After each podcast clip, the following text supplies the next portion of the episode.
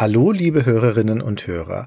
Als Ergänzungsmaterial zu unserer Folge über Barbarian und zur Stay Forever Spielt Staffel zu Demoniac veröffentlichen wir hier das Interview mit Peter Stone, dem ehemaligen Geschäftsführer von Palace Software.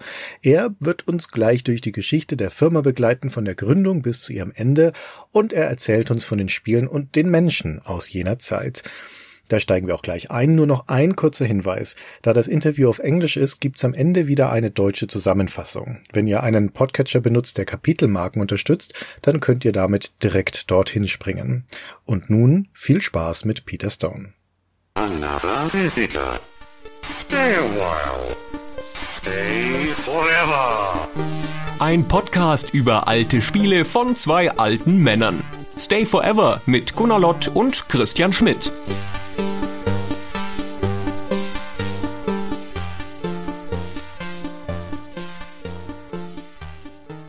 So, first of all, welcome, Peter. Thanks for joining us. Good to be here. With me is Christian. He's my co host on the Stay Forever podcast. Hello. We came your way by Richard Leinfellner, who pointed us your way, and I promised to relay his greetings. I shouldn't forget, you know. So let's get into it. We'll start at the beginning. How was Palace Software founded? So, how was Palace Software formed? Okay, maybe if I go back a few steps. So, I was working at Virgin Records. Back in the 70s, Virgin had a chain of record stores in the UK, what became the Virgin Megastores. I was working there for nearly 10 years. And in the, the latter times that I was there, Virgin was opening bigger and bigger stores, the, the mega stores, and we needed to fill those stores in some way. There literally weren't enough records released to fill the stores. So I started looking around for new products to sell within the stores. And and I experimented with things like hi-fi and books and and those kind of things. And at that time, there was a new thing which was called video. And uh, so films were beginning to be released on videotape, on VHS and Betamax. So I started stocking those in the stores. So that was just beginning to take off. It was very, very early in the sort of the whole history of video. And then Virgin at that time was, there were various partners in the Virgin group. Richard Branson was the, main person, but one of his partners, it was uh, Nick Powell. Nick was the sort of my ultimate boss in Virgin. So one day, Nick contacted me and said, uh, Hey, look, he was leaving Virgin and was going to set up something new. And he was interested in this thing I was doing with video. So he said, Why don't I come and join him to do this? So I did. And we started opening video stores and uh, which were very new at that point. And then a short time into that, I started to also stock home computers. Now, home computers were very, very new. There were really they were sort of big boxes. I mean, there were things like big IBM mainframes and things like that, but actually having a computer in your home was a new thing. So there were a few companies that started to do it. Uh, Sharp ZX80 was, I think, the first home computer we stocked. So I then realized that kids were coming into the store their parents were buying the computers for them. They were learning to program and they were coming back on Saturdays and it was like a youth club in the store. So all these kids were bringing in their programs and written on their Sharp ZX80s and swapping them with each other on floppy disks. So that was interesting. So then a few companies started to commercially make sell games. So I started to stock those as well. And that started to take off quite well. But the thing was that I'd been working at Virgin for many years. And so myself and Nick, my boss, we kind of knew how to market things. We knew how to produce things, to create a product, to create artwork, to market a product, all those kind of things.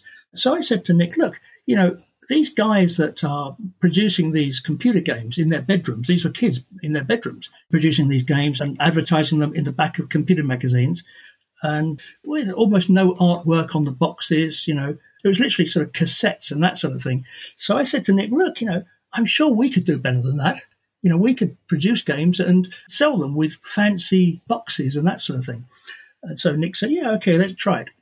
What I didn't realize was that actually you have to know how to make games. You had to program them. so I had a lot of knowledge of certain of the marketing side of things, but no knowledge of actually programming.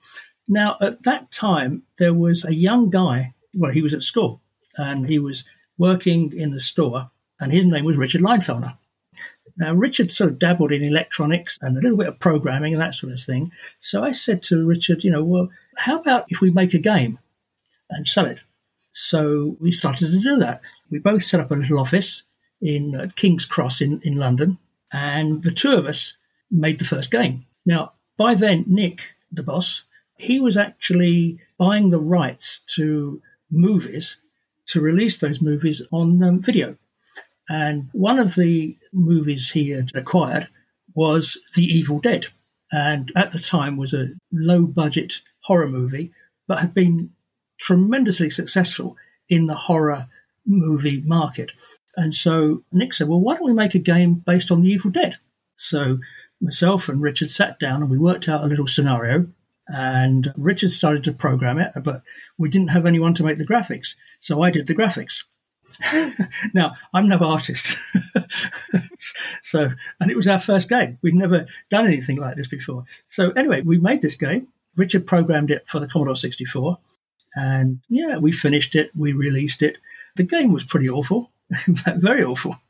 It was not great even for that time, but uh, you know, it was a learning curve. It was we learned a lot through making that. And I think one of the big lessons we learned was that we needed better graphics than I could produce. So I started to hunt around for an artist who could join us. And we found a guy called Steve Brown. So Steve came and joined us. He was a kind of comic book artist, I'd say. He was quite talented in that way. So Steve joined us, and it turned out that Steve was more than an artist. He didn't really know much about computer games, but very quickly he learnt about it. He spent his time going around arcades, looking at arcade games, how they work, and uh, came up with a scenario. So Steve and Richard sort of formed a partnership, the two of them, to make the next game, which was a game based on witches and pumpkins so that game was made and turned out to be pretty good for the time, and that was Cauldron. Now, Cauldron started to sell pretty well, got some great reviews. It started to sell pretty well.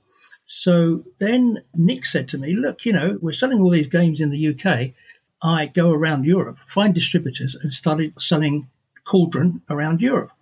So I found a distributor in France and Spain and in Germany.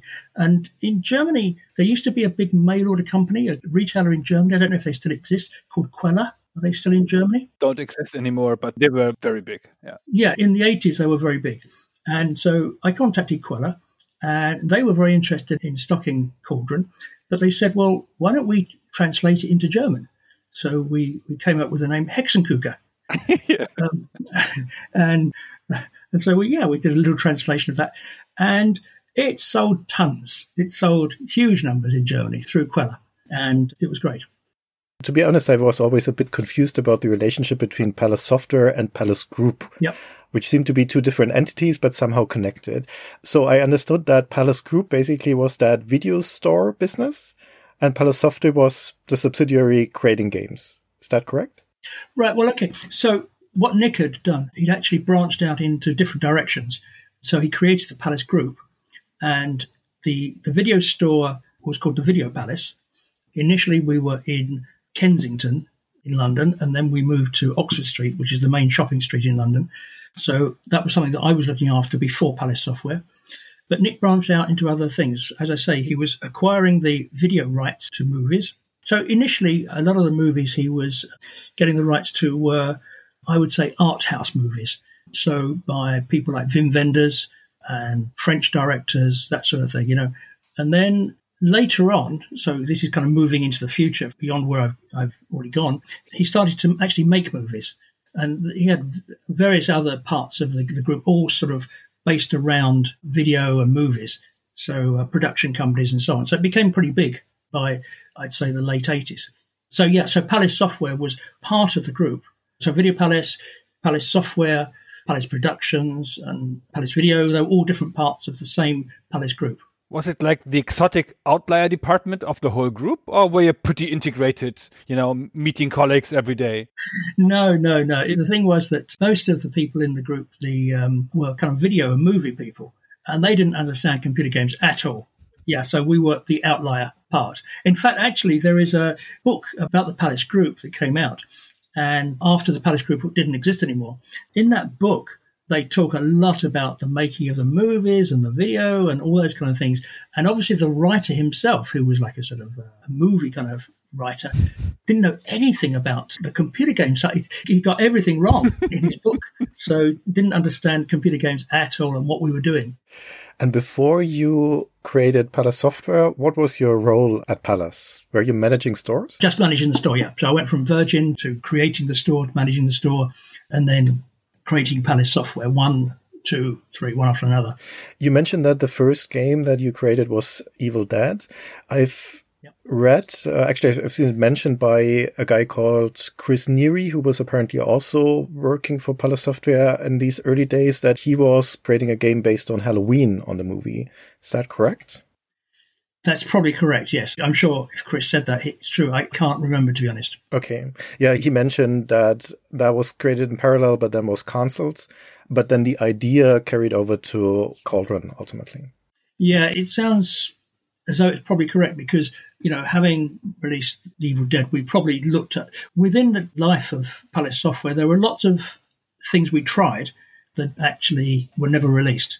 Um, so that was almost certainly one of them. Yeah. Okay. And you mentioned that you were moving into offices in King's Cross. Is it correct that that was in the same building as the Scala Cinema? Yes, it was. So the story there was that when we left Virgin, Nick went into partnership for the film side, the video and film side, with a, a guy called Steve Woolley. And now Steve is a very interesting guy. He was really knowledgeable and uh, very enthusiastic about movies. But uh, Steve had had this sort of uh, project that he'd been running, which was the Scala Cinema at King's Cross, which was an art house cinema. And so they had a spare room within the, or spare two rooms within the cinema building. So initially we used those, actually, we always used those rooms. But what happened over time was that we began to expand and we took other small offices locally as well. So the Scala office started as our main office but then later became more like a subsidiary office for some of the programming team. It was a great office. you know, we, we, we, it allowed us to go into the cinema as well, so we could go and watch movies at the same time. yeah, I was just about to ask, were there any perks involved of working next to a cinema? okay. Did you publish, like buy a game from somebody else and bring it to market, or did you everything in house, like programming and everything? Well, the first games were The Evil Dead, Cauldron, Cauldron 2, and Barbarian, all of those were produced in house by we were building a bigger and bigger team to make those games. After that, we started to branch out. We started to work with other teams. Yeah, so it kind of went in lots of different directions at the same time. But initially, we were sort of building a team of people. Speaking of team of people, I think if I'm not mistaken that in these early days, a typical development team for a game at Palace would be a programmer, a graphic artist, and a musician. Is that correct? Yeah, that's correct. Yeah. So I can't remember the name of the first musician we had, but quite quickly, Richard Joseph came onto the team. And Richard was fantastic. So he became a very important part of the team quite early on. You mentioned previously that Steve Brown had a comic book art background. And Dan Malone, who also came on board as an artist, was also interested in comic books. He said in an interview that he had responded to an ad which he saw, which you placed, which specifically said 2000 AD style artist wanted. Exactly. So why were you interested in this particular style of art? Yeah, yeah, that's the kind of idea I had. So that's how first Steve and then others came on board because my vision was if an artist was good at comic book art, then there's a good chance that they could adapt to computer games as well. And that's what happened. I mean, with Dan in particular, that was quite interesting. So I placed an advert in a magazine that I knew that artists, commercial artists, were reading. And it wasn't Dan who responded to the advert. He was at college so it was his lecturer uh, who contacted me. She was a lady, and she said, "Look, I've got this guy who is on my course. He's absolutely useless at being on my course, but he's fantastic at comic art. Why don't you see him?" Dan, Dan came in and he brought his portfolio, and she was right. He was fantastic. His art was great. So he joined the team. Well, he went on to become one of the best recognized computer graphics artists of the 90s, I would say, at the Bitmap Brothers. Right. You talked a little bit about your vision. What would you say made Palace software special? Well, I think in the early days it was the fact that we had a sort of a really close knit, you know, very tight in house team. Other companies, such as, for example, Ocean or US Gold, they would buy licenses and they would make a game of those. You know, some of their games were good and some not so good, but it was really the guys within the team, and it was particularly the artists who came up with the ideas. Um, so, you know, Steve Brown was the initial creative person, then it was Dan, then other people came along, and there was another guy called Joe Walker. I don't know if you know of Joe. So they were the guys who were coming up with the ideas. So I think that was one of the key things. So it was their art and it was their ideas working together very closely with the programmers. So in the games that actually got released, you got uh, a strong partnership between the graphics and the art. And, and so they're all sort of original kind of ideas. You know, in other words, what I mean by original, I mean they weren't licenses, like they weren't movie licenses or that kind of thing, you know. So, and each of the early games we released, they all had great reviews. So, you know, in those first two, three, four years, you know, it worked very well. What determined whether a game would be released or not? Well, I think we kind of decided as we went along. As I said earlier, one of the problems we had was that a lot of the ideas didn't work. There were quite a few games that were started and were never released because they just didn't work. You know, during the time that the game was being made, we could see that it was going to work or not going to work. So if a game didn't work, then we gave up and we and we moved on to the next thing. So a team decision, essentially. Yeah, I wouldn't. I don't, don't know if it's a team decision. Maybe a management decision that you know we would have to say to the people involved, "Sorry, guys, it's not working. Let's give up." So, speaking of management, what was your role in that? So, I set up the company thinking of management. So, Richard Leinfellner was really the main technical person. So, Richard worked on Evil Dead and then Cauldron. But then after Cauldron, we began to take on more programmers. So, Richard became more sort of like the, the technical director, if you like. And then another guy joined who had also worked in the Video Palace in the store and his name was Matthew Timms. And Matthew joined in a kind of management role. And over the time of the life of Palace Software, Matthew and I kind of kept swapping roles. So, although I was kind of the managing director, so initially I was looking after the more creative side above Richard and Steve, but then Matthew started to take over on that side. I was concentrating more on sales and marketing. But, you know, Matthew and I kind of mixed up our jobs at different times. So most of the time I looked after the PR, you know, going around to magazines and that sort of thing, demonstrating the games. But then sales, you know, sometimes I did sales, sometimes Matthew did sales. And then later on, and we're kind of moving on to later stages, Matthew had this idea of working together with other developers. So he started to go out uh, in fact, he created a kind of sub brand which was called Outlaw Productions. And Matthew's idea was to work together with these other developers and release those games under the Outlaw brand instead of the Palace brand. So we had these two brands. So everything in terms of sales or, and PR and those kind of things was all one. But in terms of the brand, they were two separate brands. So Matthew created partnerships with Sensible Software so we released two sensible software games under the Outlaw brand, which were 3D Tennis and Shoot 'em Up Construction Kit. And then another group that uh, we worked very closely was a group called Binary Vision. And with Binary Vision, we released one of their games called Stifflip and Co. This was Matthew dealing with this rather than me. He was the sort of the contact, the the relationship with with those other developers. That was a more traditional publishing business? Like, were they financing those games, like in milestone payments? Uh, well, I, I, can't remember the exact details, but I think basically they made the games. You know, they would come to us and say, "Look, this is what they're working on. Are we interested?" If we liked the idea, we would say yes, and then we would make an agreement. We would pay them some money. We would pay them some royalties when the game got released, and that sort of thing. So yeah, sort of a, a standard publishing agreement. And of course, um, it was quite a big thing for us to make an agreement with Sensible Software because, of course, they were already quite big working together with Ocean. So they were already quite known as a developer. And so, you know, we were very happy to work with Sensible. And it, we had a great relationship with, with Binary Vision as well. I mean, they were very, very nice guys to work with. I guess you were reporting to Nick Powell? Correct, yeah. I wonder what was Nick's expectation for Palace Software? Well, I think basically just simply to make some profit. Straightforward. He liked the idea of computer games. You know, he was a businessman, but he was a kind of creative businessman. So, from his background at Virgin, he understood the whole process of creating products. You know, in the case of Virgin, it was creating music and, and, marketing that music. And in the case of Palace, it was creating movies and video games and computer games. So, you know, he just liked the whole idea of it.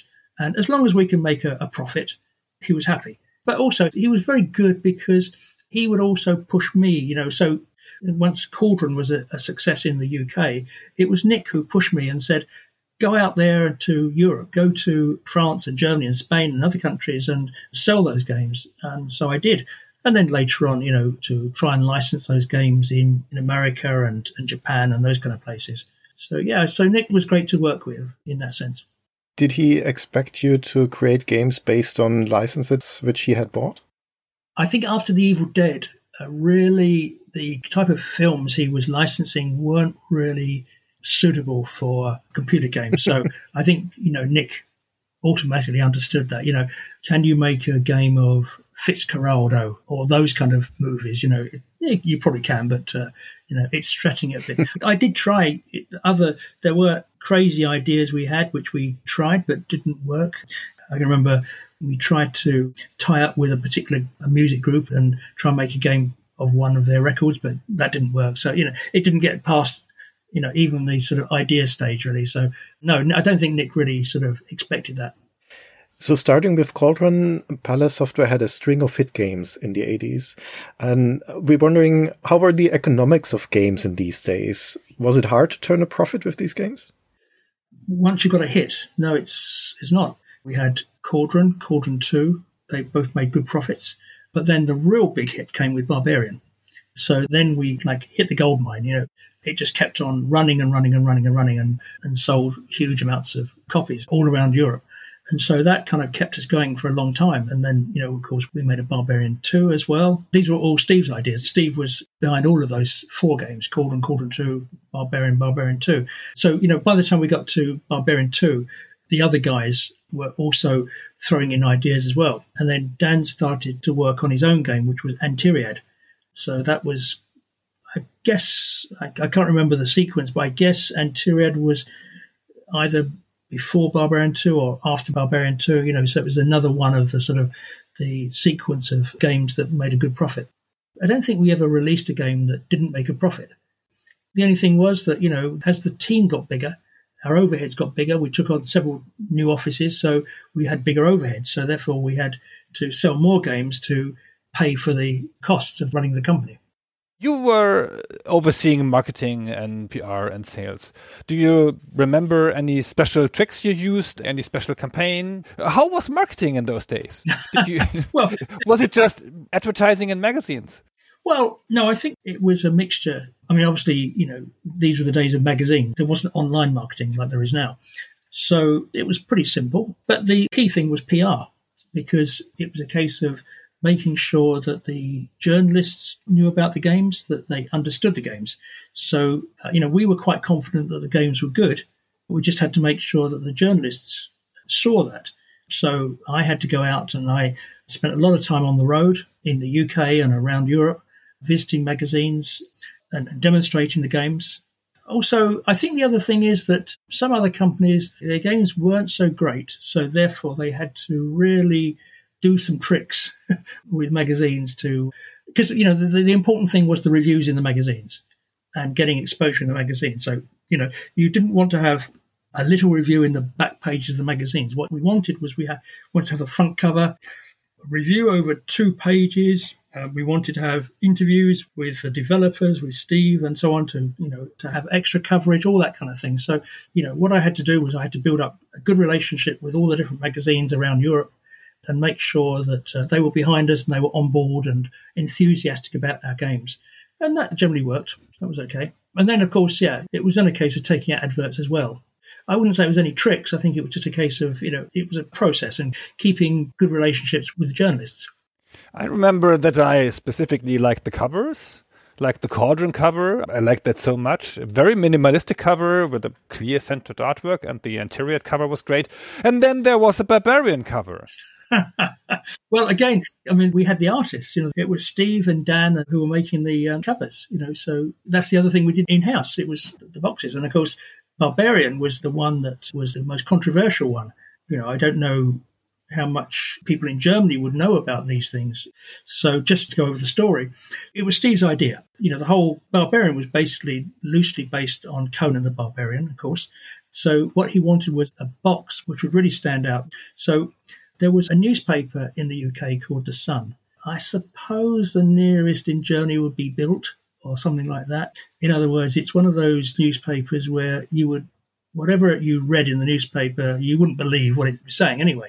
But it was fun to read, you know. Um, but the, the, key thing about the Sun in those days was page three. Page three of the Sun was a naked woman every day, and it was a group of women, uh, several women who would rotate. So every day, you know, maybe every two weeks there will be the same woman again and in rotation. But the most famous at that time was a lady called Maria Whittaker. So Steve's idea was there was a TV program with these big strongmen guys, and Steve got hold of one of these guys, contacted them, and said, "How about being on the cover?" And then he got hold of Maria Whittaker and said, "Okay, would you want to be on the cover?" And so he put them together in a studio and Steve did the whole everything, and, and he even made Maria Whittaker's costumes and all the costumes. You know, he did everything. Costumes. Um, so Maria's costume was minimal, hmm. let's say. but, but, Steve was very thrilled by the fact that he had to actually sort of create this costume, and she had to put it on for him, and, and it kept falling off, and so he enjoyed that session a lot. And we hired a professional photographer, and who took many, many photos, and there's some, some so many good photos came back from that photo session, which we could not only use for the cover, but we could use for the marketing. We, you know, I could show these pictures to magazines around Europe, and they could all choose to use one of these pictures exclusively for themselves, and, and everyone was very happy about this. So we were just about to release the game, and then I got a phone call from a lady called Jenny Richards. Back in those days in the UK, the biggest single retailer for computer games, which actually is a chain of pharmacies, chemists called Boots.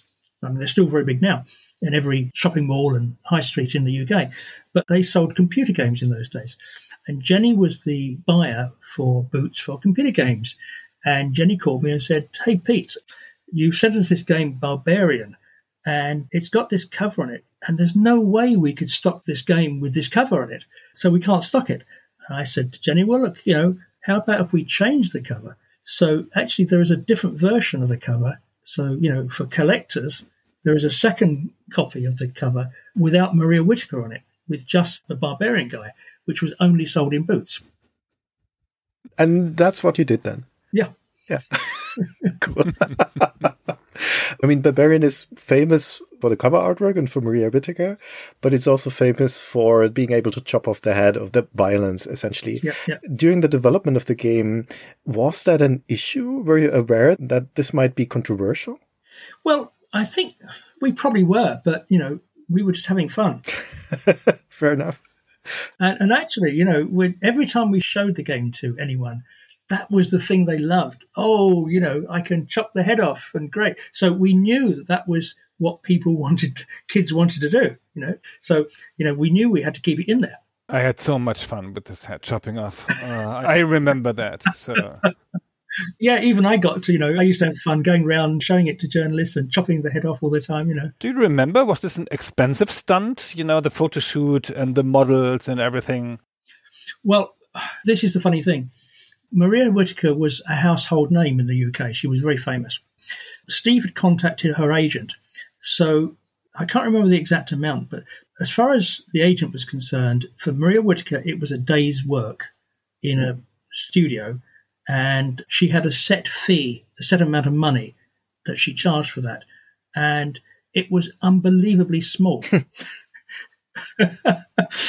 Once, I think it was something like a hundred pounds. Wow. and then later, when the game came out, you know, because it had been such a big thing with Maria Whittaker on the cover, so we wanted to do some personal appearances with Maria Whittaker. And so again, Steve contacted the agent, and the agent said, "Oh no, for personal appearances, it's a different amount. For that, it's a thousand pounds." so we never did it. Hmm. so no, in, in, fact, actually, it probably seemed quite expensive for us at the time compared with Steve or Dan making the cover themselves. But actually, really, it was very cheap. And of course, you know, it was a fantastic investment because it helped sell the game and made it into such a huge hit. Barbarian and Barbarian 2 were picked up in the States by Epyx, but they changed the name of both games to Death Sword and Axe of Rage, respectively. Do you remember why? Well, I can't remember why, but I suspect it's because they probably didn't want any copyright problems with Conan the Barbarian, hmm. the movies, I guess. I'm not sure, but I guess that was the problem. That was not an issue in the UK. Well, we got away with it. No one complained. so, so uh, yeah. yeah. Of course, there was one other problem because there was, just as we were about to release it, as we were already getting the publicity, I had a phone call from uh, Psygnosis oh. to say, oh, they're just about to release a game called Barbarian. Hmm. So, you know, we ended up agreeing to both release a game called Barbarian. Impossible. the things that were possible in the 80s. So, can you imagine what your superiors at Konami would have said if you had suggested to bring out a game in parallel with a competitor with the same name? Another game called Metal Gear Solid. Yeah. So, Peter, you mentioned earlier that Palace never released a game which didn't turn a profit. And I think that. As far as I can remember, yeah. Okay, I think that brings us to Demoniak, because I think Gunnar mentioned that that's a game that we're specifically interested in. And I don't think we can imagine that this game turned a profit, but I'm curious to hear whatever you remember of that. The thing is that yeah. Demoniak as a game is completely out of character for Palace because the company was firmly rooted in arcade games, as far as I saw, and you've always been striving for high class graphics. And then you're releasing a text adventure game on the Amiga in 1991. That's madness. And we were wondering how this came about. Well, I mean, there were other text adventure games. I mean, there was, was there like a Hobbit or Lord of the Rings or something like that. But much earlier. Yeah, like much earlier. Yeah. well, okay. okay, we were five years behind. so as the team was growing, Richard was kind of moving on. Richard and Steve were moving on to other projects within the Palace group, but outside of Palace Software. And so we needed to have a kind of better management of the creation of the games. We knew a lady who was working at Virgin Games at the time, and she had been in the business for quite a long time. She worked at Thorn EMI Games at the very beginning of computer games when they were releasing games from Texas Instruments cartridges. And anyway, so she goes back that far. And her name was Patricia, Patricia Mitchell. So Patricia was at Virgin. And, you know, we got on very well with Patricia. We used to meet her at different events and we liked her and she seemed to like us. So we persuaded her to come and join us. And she took over sort of managing the programming side of things, which, to be honest, by then wasn't going so well. We had too many games that were started to be made and never got finished. And so Patricia was quite tough on all those things. And, you know, she was the person who I think myself and Matthew were too soft hearted hmm. with the guys. And whereas Patricia was much tougher and would say, hey, look, this game isn't working. Let's, let's scrap the game. So Patricia had a friend who was Alan Grant. And Alan was a comic book writer who was quite famous. He had written Batman comics. He had, was one of the writers of Judge Dredd, 2000 AD. So somehow Patricia, you know, persuaded Alan to write this story. So he did. And then Joe Walker, who had also come on board as an artist, who was a good friend of Dan Malone, he produced the graphics. I think it was Chris Stangroom yeah. who did the programming, and Richard Joseph did the music. Oh, and I think another thing was that through Virgin Games, Patricia knew a guy called Simon Birrell. Now, he was a very kind of creative sort of guy. So uh, Patricia persuaded Simon to come and join us. And so I think Simon also worked on Demoniak in some way or another. I think Simon and Alan Grant worked on the manual, but probably other things as well. Yeah, so that's how that game came about. It was you know a combination of all those people working on it. So you wanted to do that? okay. well, it sounded like a good idea at the time. I mean, the thing was that it was Alan Grant, so you know, and Alan was quite famous as a comic book writer, so there was a certain, you know, already a kind of marketing angle there from the time. Yeah, you're right. I mean, maybe it didn't make a profit, but, uh, but it was. You know, I'm sure we had good fun at the time.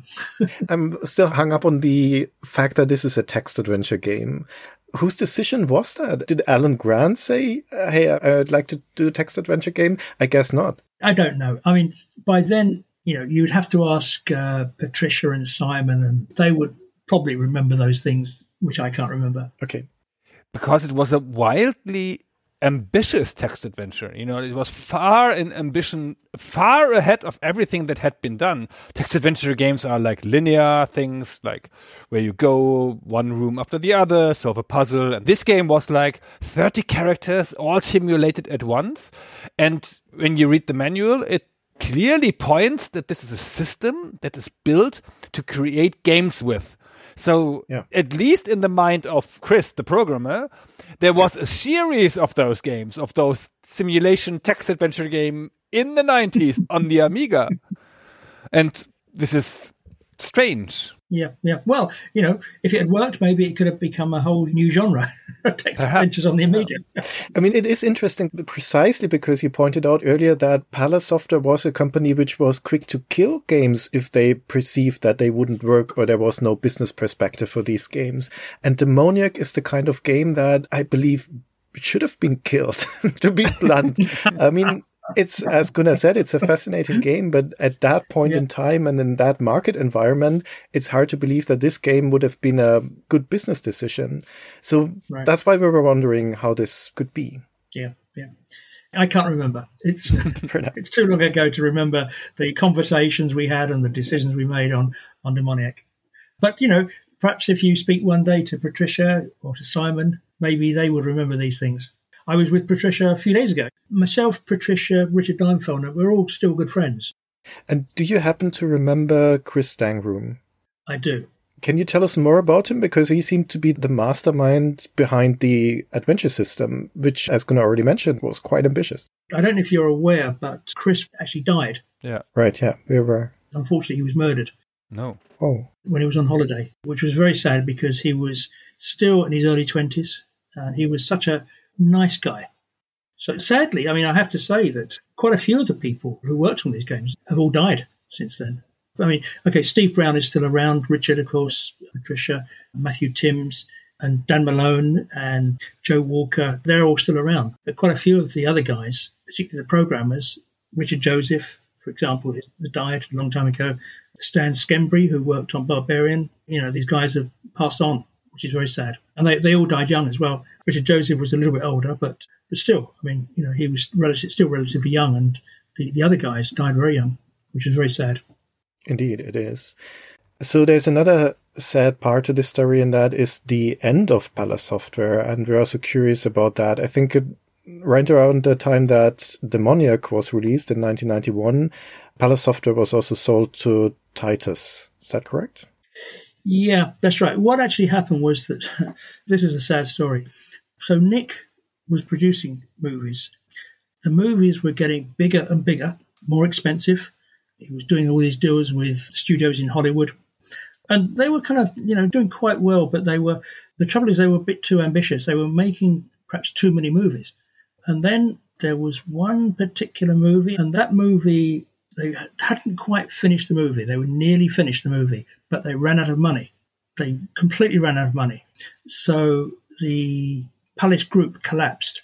And sadly, I wish I could remember the name of the movie because what actually happened was that once the Palace Group had gone bankrupt, the movie was picked up by a Hollywood studio. It became a big movie. It won an Oscar.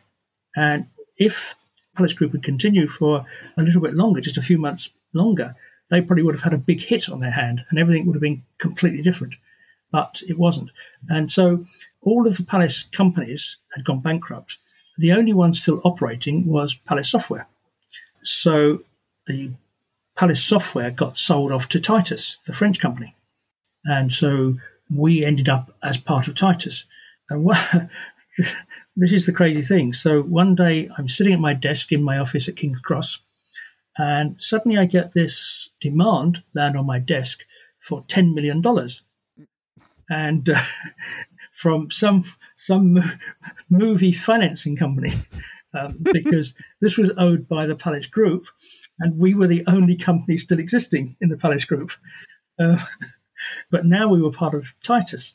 Hervé Caen, who ran Titus, I called him and told him, he, he laughed. and he said, okay, well, in that case, we've got to really close down Palace Software and make Palace Software the London office of Titus. And that's actually what happened. So for a short time, perhaps for maybe a year, we were part of Titus. But actually, Titus at that time released one or two good games. So I got to work on one or two Titus games. There was a game which you might be familiar with called Titus the Fox. Yes. Yeah. Good game. That was quite a nice game. For the time, that was quite a nice game. So that was one that got released at the time that we were the London office. You know, okay, we didn't have anything to do with the making of that game, but we were involved in some promotional things and, and selling the game in the UK. But then after about a year, you know, it kind of wasn't the same anymore. It wasn't the same Palace software that we created. So it wasn't so much fun. So by chance, I got a, a call from Konami, and Konami asked if I would like to join them to run their London office. So I talked to them and said, "Yeah, sure." You know, it, it was interesting thing for me. By then, actually, Patricia, who I mentioned earlier, Patricia Mitchell, she had moved on as well. She had gone to Sega, and so I called Patricia and I said, "What's it like working for a Japanese company?" And she said, Well, it's a bit like working for a European company in the 1950s. um, that's, that's, that's, how they think. anyway, so I tried it. So I ended up at Konami for 27 years. Excellent. So, Palace in its last year, or in your last year at Titus, it was like mainly distribution for the Titus games. Yeah, that's right. So Steve Brown had moved on by then. I think, oh, and uh, I can't remember what happened in what order, but I know that Joe Walker and I think probably Dan Malone had gone to System 3. And we were working on a game that, in fact, actually, I think that Demoniak actually led to another thing, which was a sort of adventure, but with graphics, like a text adventure with graphics. But while that was being made, the company was taken over by Titus, and Titus didn't like that idea at all. That was completely hmm. scrapped. And that was really Simon Birrell's idea. He was the person leading that. But we had another very good programmer called Rob Stevens. He was only about 19 years old, I think. And he was clearly very talented. So Titus wanted Rob to go and work for them. So, you know, at that time I'm still working at Titus. So I hired a van. I packed up all Rob's possessions into a van and myself and Rob, we drove down to an apartment they'd found in Paris. And so I left Rob in Paris. So that's where Rob ended up at Titus. And Rob had a good time at Titus. He worked for Titus for many, many years. He first worked in Paris and then they moved him down to the south of France. And he really enjoyed it down there. He was a kid, you know, he'd never gone outside of the UK, I don't think, before going to Paris. but uh, he really enjoyed it. So, and then these guys, you know, were still around. I mean, so Dan and Joe at uh, System Three, Rob at Titus, Richard Leinfellner and kind of and Steve Brown had moved on to do other things. So yeah, they were all around. And Patricia had gone to Sega. Yeah. Well, that was fun. Thank you very much. It was a pleasure talking to you, Peter. Thank you so much for sharing all these memories with us. Okay, you're welcome. Das war unser Gespräch mit Peter Stone und hier kommt nun die deutsche Zusammenfassung. Peter Stone, wer ist das? Das ist der Geschäftsführer von Palace Software, aber das war er natürlich nicht immer und relevant ist auch diese Vorgeschichte. Der hat nämlich in den 70er Jahren für Virgin gearbeitet, die Firma von Richard Branson, und zwar als Leiter von Ladengeschäften, denn Virgin hat damit angefangen, dass sie Plattenläden betrieben haben und in dieser Zeit, in der Stone für Plattenläden verantwortlich war, also die gemanagt hat, wurden die auch immer größer und diese Fläche musste gefüllt werden irgendwann nicht nur mit Platten und Musik, sondern dann auch mit anderen Medien, zum Beispiel mit einem ganz frischen, ganz jungen Medium, nämlich Videokassetten, also VHS, Betamax in dieser Zeit. Und Virgin hatte am Anfang mehrere Partner. Neben dem Richard Branson war das ein anderer Mann namens Nick Powell. Der war auch Peter Stones direkter Boss bei Virgin. Anfang der 80er hat Nick Powell Virgin verlassen und seinen Mitarbeiter, seinen ehemaligen Untergebenen, den Peter Stone, angerufen und gesagt, hey, das, was du da mit diesen VHS-Kassetten gemacht hast in den Stores, das ist doch eine gute Idee. Magst du nicht mitkommen? Ich mache eine neue Firma auf. Wir machen ein neues Ladengeschäft und verkaufen dann nur Kassetten, nur Videokassetten. Ja, und so kommt's dann auch. Dieses Geschäft heißt The Video Palace. Das ist erst in Kensington in London und später dann in der Oxford Street, also einer der Haupteinkaufsstraßen von London. Und Peter Stone kommt da also mit, um auch hier wieder den Laden zu managen. Das ist allerdings nur ein Teil von diesem neuen Unternehmen von Nick Power. Denn aus diesem Ladengeschäft wird bald eine Firmengruppe und die heißt Palace Group. Nick Powell fängt an, nicht nur Videokassetten zu verkaufen, sondern auch Lizenzrechte einzukaufen für Filme für den Vertrieb in England von Arthouse-Filmen, Sachen von Wim Wenders, französische Filme und auch Genrefilme, darunter zum Beispiel Horrorfilme wie The Evil Dead, also Tanz der Teufel von Sam Raimi und John Carpenters Halloween. Und dann wird das Ganze mal größer, dann beginnt er auch selber Filme zu machen, er gründet eine eigene Produktionsfirma und im Laufe der 80er wird also diese Palace Group größer und größer. Und am Anfang steht eben dieser Laden, der Video Palace, und da ist es wieder ein ähnliches Problem wie bei Virgin auch. Viel Fläche, Zeug muss da rein, das Sortiment wird erweitert und Peter Stone beginnt nun da also auch Computer zu verkaufen, also Hardware. Wir sind hier Anfang der 80er, da ist das immer noch ein relativ junges Feld. Der erste Computer, an den sich Peter Stone erinnert, den er im Sortiment hatte, war ein Heimcomputer von Sharp, der MZ80, eine 8-Bit-Maschine, die heutzutage nicht mehr sonderlich bekannt ist, die keine große Breitenwirkung hat. Aber da kamen dann andere Sachen dazu. Dann hat er auch Software verkauft und hat festgestellt, hm, die Kinder, die dort Computer geschenkt bekommen oder gekauft bekommen, meistens von ihren Eltern, die kommen wieder in den Laden zurück. Zum einen, um da vielleicht Software anzugucken, zum anderen aber auch, um die Programme zu tauschen, die sie selbst geschrieben haben auf diesen Maschinen. Also vor allen Dingen samstags wird The Video Palace auf einmal zu einer Art Tauschbörse für Computerprogramme. Tja, und der Nick Paul und der Peter Stone, die haben zwar keine große Ahnung von Videospielen, aber Ahnung von Vermarktungen und dachten sich, hm, also diese Jungs, die verkaufen ihre eigenen programmierten Spiele über Anzeigen in Computerspielemagazine und mit laienhaft zusammengepackten Packungen und sowas. Das kann man doch professioneller machen. Da könnten wir doch Computerspiele verkaufen. Aber wo kriegen wir denn welche her? Wir brauchen jemanden, der uns Spiele schreibt. Ja, und dann traf es sich, dass in The Video Palace ein junger Mann arbeitete namens Richard Leinfellner. Der ist Student zu dieser Zeit, der ist Elektronik-Nerd. Er hat jetzt noch nicht so viel Erfahrung mit Programmieren, aber das bringt er sich dann bei und gemeinsam gründen Richard Leinfellner und Peter Stone dann eine weitere Tochterfirma von Palace, nämlich Palace Software. Die brauchen ein eigenes Büro dafür und da trifft es sich, dass Nick Powell einen Partner an Bord geholt hat, nämlich Steve Woolley.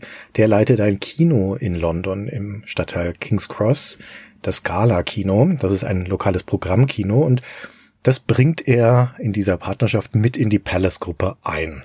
Und dort in diesem Kino, dort beziehen also Leinfellner und Stone zwei Räume hat den Vorteil, dass sie jederzeit ins Kino dürfen. Ja, da laufen jetzt zwar keine Blockbuster, aber trotzdem schön. Im Laufe der Zeit werden das auch noch mehr Büros werden, aber nicht in dem Scala-Kino, da gibt's nicht genügend Platz, sondern dann in anderen Häusern im Umkreis. Jetzt haben sie also einen Programmierer und ein Büro, jetzt fehlt eigentlich nur noch ein Spiel. Und der Vorschlag, was sie tun könnten, also der Themenvorschlag, kommt laut Peter Stone von Nick Powell, vom Chef von Palace. Der hat nämlich, wie gesagt, Lizenzen eingekauft, unter anderem für diesen Horrorfilm The Evil Dead und sagt, Mensch, Jungs, macht doch damit ein Spiel.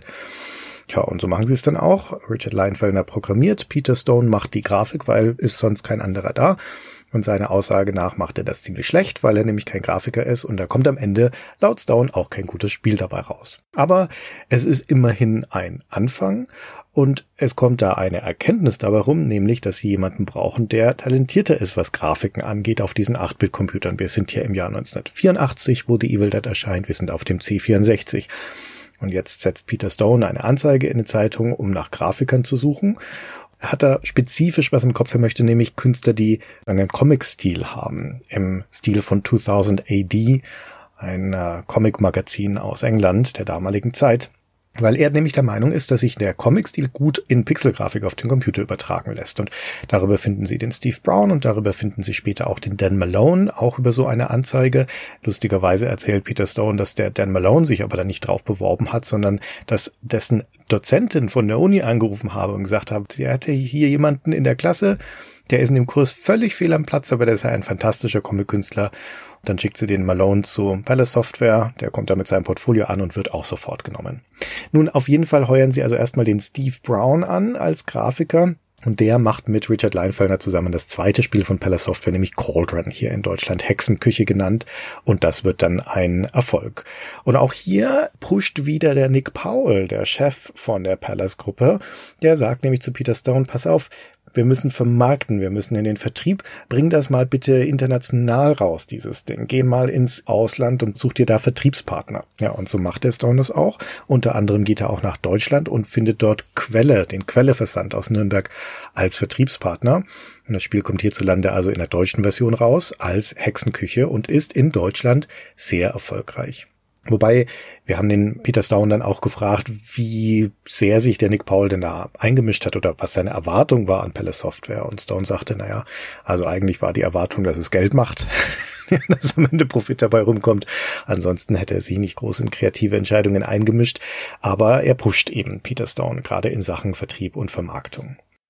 Aber Palace hat auch Erfolg. Das Cauldron und der Nachfolger Cauldron 2 sind erfolgreiche Spiele. Antiriat kommt dann auch erfolgreich, machen guten Gewinn, also genau das, was Nick Paul sehen möchte. Und der richtige, der große Hit für Palace Software ist dann Barbarian. Da erinnert sich Stone, dass sich das über längere Zeit hervorragend verkauft hätte, überall in Europa wie generell Peter Stone in der Erinnerung meint, dass Palace Software überhaupt kein einziges Spiel rausgebracht habe, das nicht profitabel war am Ende des Tages. Wir haben dann nochmal Dämoniak reingeschmissen, von dem wir uns nicht vorstellen können, dass das ein profitables Spiel war, aber da hatte er dann keine Erinnerung mehr dran.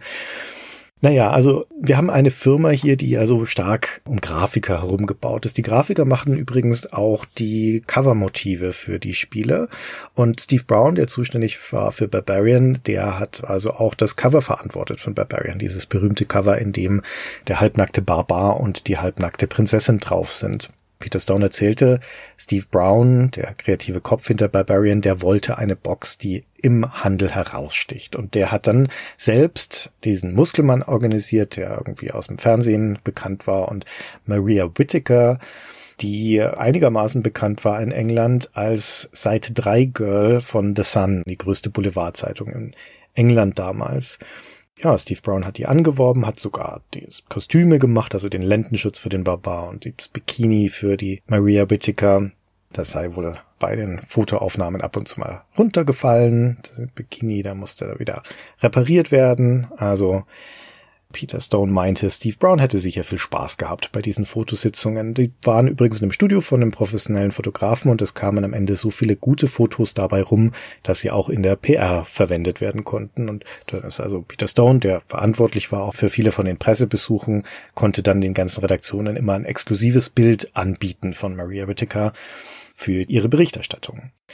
Generell sagte die Maria Whittaker, das war damals ein bekannter Name in England. Aber für Palace Software war das ein richtiges Schnäppchen. Also es sei unglaublich günstig gewesen. Dieses Fotoshooting hätte sie 100 Pfund oder sowas gekostet.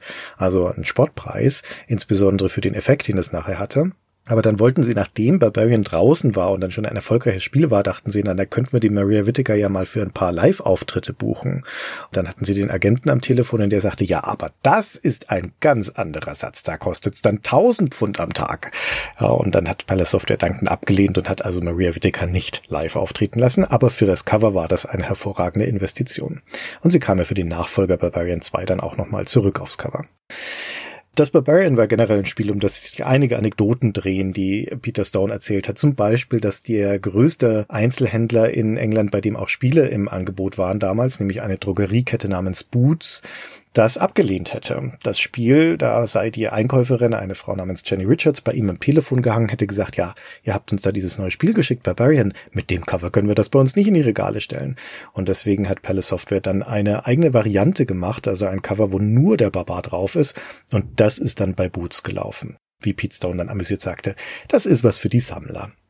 Und kurz bevor Barbarian dann in den Markt kam, gab es auch noch einen Anruf von Psygnosis, einer anderen englischen Firma, die dann festgestellt hatten, hm, wir haben auch ein Spiel in der Entwicklung, das demnächst rauskommt. Das heißt auch Barbarian, zufälligerweise. Und dann habe man sich halt einfach darauf geeinigt, dass dann halt zwei Spiele rauskommen, die beide Barbarian heißen. Dass Barbarian ein polarisierendes Spiel sein würde mit dieser Mischung aus sexy Cover und Gewaltdarstellung im Spiel, das sagt Peter Stone, das war ihnen vermutlich schon bewusst, aber eigentlich wollten sie einfach nur Spaß haben. Und was aber sehr relevant wohl war für Palace, sie haben schon vor der Veröffentlichung des Spiels beim Probespielen gemerkt, dass das in der Zielgruppe richtig gut ankommt, das mit dem Kopf abschlagen. Ja, da waren die Reaktionen hervorragend, also war ihnen schon klar, na, das wird populär werden. Spätestens dann durch Barbarian und den Erfolg von Barbarian wächst. Die Firma Palace Software stellt mehr Leute ein, mietet dann auch noch mehrere Büroräume im Umkreis von dem Scala Kino an, hat also auch mehr Verwaltungsaufwand, muss deswegen mehr Spiele verkaufen, der Preis des Erfolgs. In der Zeit entwickelt sich auch eine Arbeitsteilung zwischen Peter Stone, der der Geschäftsführer ist, und einem Mann namens Matthew Timms, auch so ein Mensch, der vorher im Video Palace gearbeitet hat, also in der Ladenkette und dann zu Palace Software rübergewechselt ist und der hat auch so eine Art Managementrolle, wie Peter Stone sagt, nämlich ist er erstmal überwiegend fürs Marketing zuständig, aber im Laufe der Zeit tauschen die beiden, Peter Stone und Matthew Timms, immer mal wieder so die Rollen hin und her. Der Stone ist zunächst neben seiner Geschäftsführertätigkeit auch quasi der kreative Direktor, also derjenige, der die Aufsicht auch über die Entwickler hat. Und das geht dann sukzessive an den Matthew Timms über, dafür macht Peter Stone dann mehr Sales und Marketing und eben auch die PR, der besucht dann die ganzen Magazine überall in Europa, weil er auch sagt, zu der Zeit waren Vorberichterstattung und Tests waren die wichtigsten Marketing-Tools für Palace, neben halt Anzeigen und sowas. Deswegen war es ihnen wichtig, eine gute Beziehung zu Magazinen zu pflegen. Und der Matthew Timms auf der anderen Seite, der entwickelt dann die Idee, dass man ja auch mit externen Entwicklern zusammenarbeiten könnte und startet den, ja, sozusagen den Publishing-Arm von Palace Software, ein eigenes Label, eine Untermarke namens Outlaw Productions. Da werden dann Spiele veröffentlicht von externen Entwicklern, vor allen Dingen von Sensible Software. Die machen dann für Palace Software 3D-Tennis und das Shoot'em Up Construction Kit. Da ist übrigens Peter Stone im Nachhinein ziemlich stolz darauf, dass sie Sensible Software bekommen haben für diese zwei Spiele, weil die waren damals durchaus schon ein bekannter Name. Die hatten nämlich 1987 Whistball rausgebracht für Ocean, ein Mega-Hit der damaligen Zeit. Dann wurden die nächsten Spiele eben über Outlaw Productions bei Palace veröffentlicht. Aber während das Unternehmen wächst, wachsen dann auch Leute raus. Der Richard Leinfellner zum Beispiel, Mitgründer, zentrale Figur in der Entwicklung, der schon früh aus der reinen Programmiererrolle rausgewachsen ist in so eine Art Tech-Director-Rolle, der verlässt das Unternehmen. Zu viele von den Spielen, sagt Peter Stone, auch seien unterwegs versandet. Also Palace Software hat keinen sonderlich guten Track Record, wenn es darum geht, auch Spiele tatsächlich rauszubringen. Und der Leinfelder, der war eben auch in so einer Art Producer-Rolle für die Entwickler und diese Rolle muss jetzt neu gefüllt werden. Deswegen heuert Peter Stone dann Patricia Mitchell an, die er von Virgin Interactive abwirbt. Es scheint sich zu bewähren für Palace Software Leute von Virgin rüberzuholen. Da kommen ja Peter Stone und Nick Powell auch her ursprünglich. Da sind wir jetzt Ende der 80er schon, also ungefähr 1988. Stone sagt er und Matthew Timms, sie seien zu weichherzig gewesen mit den Entwicklern, hätten ihn zu viel durchgehen lassen und sie brauchten eine strengere Hand. Das sei die Patricia Mitchell gewesen. Und da kamen wir dann auch zur Geschichte von Demoniac, was das letzte Spiel von Palace Software war, das 1991 rauskam über das wir eine Staffel Stay Forever spielt gemacht haben und viele Fragen dazu hatten zu dem Spiel. Und leider erinnerte sich Peter Stone aber kaum daran, war halt wie gesagt ein spätes und auch nicht so bedeutendes Spiel. Aber er wusste noch, dass die Patricia Mitchell, die sie da neu dazugeholt hatten, die kannte den Alan Grant, den Comic-Künstler Alan Grant, der dann die Rahmenhandlung schrieb für Dämoniak. Und so sei er also ins Projekt gekommen. Und der Rest war in-house. Der Joe Walker war der Grafiker, ein Freund von Dan Malone, Chris Dangroom, der Programmierer. Also wie gesagt, Peter Stone konnte uns leider nicht sehr viel zu Dämoniak sagen. Hauptsächlich eben zu dem Alan Grant. Auch von ihm haben wir gehört, wie auch von anderen, dass Chris Dangroom, der Programmierer, dass der schon gestorben ist und dass er ermordet wurde, während er im Urlaub war. Peter Stone erinnert sich an ihn als einen wirklich sehr netten jungen Mann. Nun kommen wir schon zum Ende der Geschichte. Nick Powell und seine Palace Group und vor allen Dingen sein Filmproduktionsarm Palace Productions produzieren Ende der 80er, Anfang der 90er immer größere und größere Filme. Die Ambition ist Hollywood-Niveau zu erreichen. Und dann kommt ein Film, der bricht der gesamten Palace Group das Genick. Peter Stone erinnerte sich nicht mehr an den Namen, aber dieser Film ist The Crying Game, der 1992 rauskam, aber die Palace Group hat das schon nicht mehr erlebt. Der ist nämlich durch die Produktion von diesem Werk das Geld ausgegangen und im Endeffekt ging also die ganze Gruppe auch daran bankrott. Das Crying Game kam dann trotzdem raus, der Film, unter einem anderen Studio später und wurde ein erfolgreicher Film, hat sogar einen Oscar bekommen für das beste Drehbuch. Aber davon hatte die Palace Group nichts mehr. Naja, und Palace Software als Teil dieser Gruppe wurde verkauft an Titus Interactive, an die Franzosen. Und das hätte jetzt da eigentlich einfach unter neuem Eigentümer weitergehen können, wenn da nicht kurz darauf eine Mahnung reingeflattert wäre auf den Schreibtisch von Peter Stone von einer Filmfinanzierungsfirma, die sagten, hier, ihr schuldet uns 10 Millionen Dollar. Natürlich schuldete Palace Software niemanden 10 Millionen Dollar, aber die Gruppe eben und Palace Software war die einzige Tochterfirma, die noch übrig war aus diesem ganzen Konstrukt, wenn halt jetzt auch unter neuem Eigentümer. Peter Stone erzählte, dass er dann den Hervé Can angerufen hatte, den Chef von Titus, und der hätte gelacht und gesagt, ja, sorry, dann bleibt uns nichts anderes übrig, als Palace Software zu schließen. Dann wurde also Palace Software geschlossen und die angestellten Büros so blieben aber, aber dann halt als Londoner Dependance von Titus Interactive. Also der Name Palace Software und diese Firma waren damit vorbei. Der Peter Stone blieb noch ungefähr ein Jahr lang in dieser Dependance unter Titus Interactive. In die Zeit erinnerte er sich vage, fällt auch der Nachfolger zu Demoniac, der da noch in der Entwicklung war. Er wusste da jetzt nichts Spezifisches mehr, außer dass er glaubte, dass das von Titus Interactive eingestellt worden sei, weil sie da nicht dran geglaubt hätten. Da haben wir aber auch noch andere Stimmen dazu gehört. Wer sich dafür interessiert, das ist eine sehr faszinierende Geschichte, ein faszinierendes Spiel. Der erfährt das in unserer letzten Folge zur Stay Forever Spiel Staffel zu Demoniac. Das ist eine offene Folge, die kann man bei uns auf Patreon und Steady frei anhören.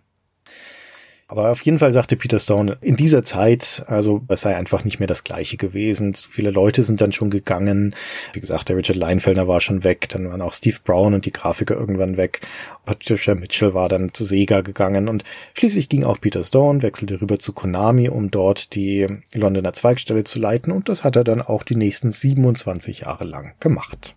Und er erzählte, dass in dieser Zeit, wo alle dann weggegangen sind von Palace Software, dass da auch ein junger Programmierer namens Rob Stevens, der die C64-Version von Barbarian 2 geschrieben hat, dass der dann nach Frankreich gehen sollte, weil Titus Interactive ihn dringend erhalten wollte als Programmierer. Der war wohl ein Talent. Und dann hatte Peter Stone kurzerhand einen Transporter gemietet und sie haben alles eingepackt von dem Rob und er hat ihn persönlich nach Paris gefahren, wo Titus ihm schon eine Wohnung zur Verfügung gestellt hatte. Und dort hat Rob Stevens dann auch lange Jahre gearbeitet. Also man merkt, das kam in dieser Erzählung schon, schon immer wieder raus. Das war für die Jahre lang, wo es Palace Software gab, war ja nicht ganz ein Jahrzehnt, muss das eine sehr gute Gemeinschaft gewesen sein. Eine Art Männer-WG, würde ich jetzt sagen. Denn ich glaube, bis Patricia Mitchell kam, gab es nur Männer in der Firma die ersten Jahre. Auf jeden Fall hatte Palace Software ein sehr enges, ein starkes Team im Haus, im Gegensatz zu vielen anderen Herstellern in England in den 80ern, die Spiele eher eingekauft haben, wo die Programmierer dann noch zu Hause saßen oder Freelancer waren oder sowas. Und hier gab es wirklich ein zentrales Team, die sehr, sehr viel miteinander gemacht haben und wo vor allem im Mittelpunkt die Grafiker als die zentralen Ideengeber und Figuren standen. Und das war wohl eine starke Partnerschaft. Außerdem sagt Stone, hat es auch geholfen, dass sie nach The Evil Dead keine Lizenzspiele gemacht hätten und dadurch viel größere kreative Freiheit hatten. Wir haben dann auch gefragt, ja, warum eigentlich keine Lizenzspiele mehr? Ich meine, bietet sich doch an, Palace hat doch diese ganzen Videolizenzen gekauft und Stone sagte, naja, die Filme, die Woolley und Paul da eingekauft haben, die waren dann doch zu nischig, um für Spiele zu taugen. Sowas wie Fitzcarraldo zum Beispiel, der Klassiker von Werner Herzog mit Klaus Kinski, das ja, macht da mal ein Spiel draus. Möglich, aber nicht vielversprechend. Und sie hätten durchaus auch die eine oder andere Sache mal versucht. Also zum Beispiel erinnert er sich, dass sie versucht haben, so einem Album einer populären Musikgruppe ein Spiel zu machen, was dann aber nicht funktioniert habe. Also wir kommen wieder drauf zurück. Palace Software hat offensichtlich eine ganze Reihe von Sachen gemacht, die nie das Licht der Welt erblickt haben.